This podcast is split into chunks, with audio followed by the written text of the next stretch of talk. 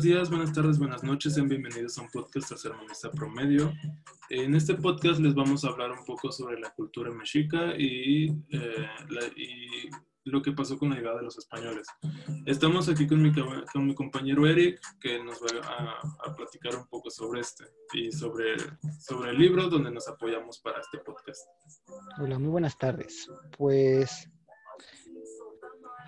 básicamente el libro se divide en tres partes principales.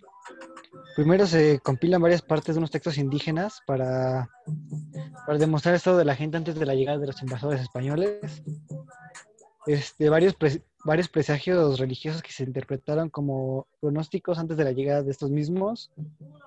Segundo, se describe a través de algunos de los mismos recursos indígenas y algunos otros la marcha de los españoles de Tenochtitlán y los varios encuentros relativamente amistosos y también violentos. Finalmente, la tercera parte se caracteriza por la llegada en Tenochtitlán y la violencia entre los mexicas y los españoles, que terminan eventualmente en la rendición y en la conquista de Tenochtitlán. Eh, ok, eh, bueno, eh, me gustaría mencionar un poco sobre algo que está muy marcado que fue durante, antes y durante la conquista, lo que fue el choque, de el choque cultural más que nada. aquí podemos ver un un cambio muy fuerte hacia la, hacia la, las, hacia, sí, hacia la cultura mexica por parte de los españoles, la opresión que, que, que ellos ejercían sobre ellos para cambiar su cultura, su forma de pensar y básicamente conquistarlos, ¿no? Y también, como se menciona en una de estas partes, este, pues también hay que ver el estado de los, de los nativos indígenas que habitaban en, en, la ciudad de Tenochtitlán y en otras este, ciudades indígenas. Obviamente, al llegar los españoles a conquistar, ellos sufrieron un, un gran daño, una gran discriminación por, por ser este, por ser los vencidos, los, los derrotados. Y pues eso se notó hasta 300 años después que, que llegó la independencia. Este, bueno, también hay algo que me gustaría mencionar, eh, que durante y después de la conquista también se vio un cambio muy, muy, muy grande. Eh, ¿A qué me refiero con esto? Me refiero a la satanización de las, de las creencias de los nativos por parte de los españoles. Eh, una de estas cosas fue la destrucción de templos para construir iglesias Ah, o, viviendas para los conquistadores.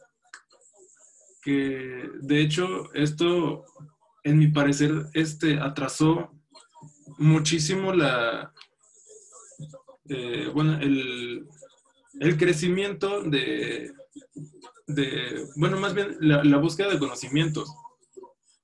¿Por qué? Mencionar que durante y después de, la conquista se vio una se vio algo muy marcado que es este eh, la satanización de, los conocimientos por parte de los mexicas eh, por parte de los españoles ¿a qué me refiero con esto? que eh, con la llegada de los españoles empezaron a, a destruir muchísimos templos ceremoniales que ellos tenían para construir iglesias eh, e irles fomentando poco a poco su religión y sus creencias. Que la verdad, en, mi parecer, es algo que atrasó muchísimo eh, los conocimientos de la época, destruyeron la investigación posterior este, acerca de estas, estas civilizaciones que, habitaron en la Ciudad de México y eh, esos alrededores. Y pues la verdad es que hasta la época eh, gracias a esto no, se ha podido reunir este, eh, demasiada información, o, al menos no la, la que a varios nos gustaría tener, eh, de, esa época, por, por, esto mismo, por la destrucción de códices, de, de templos, de información más que nada sobre estas culturas.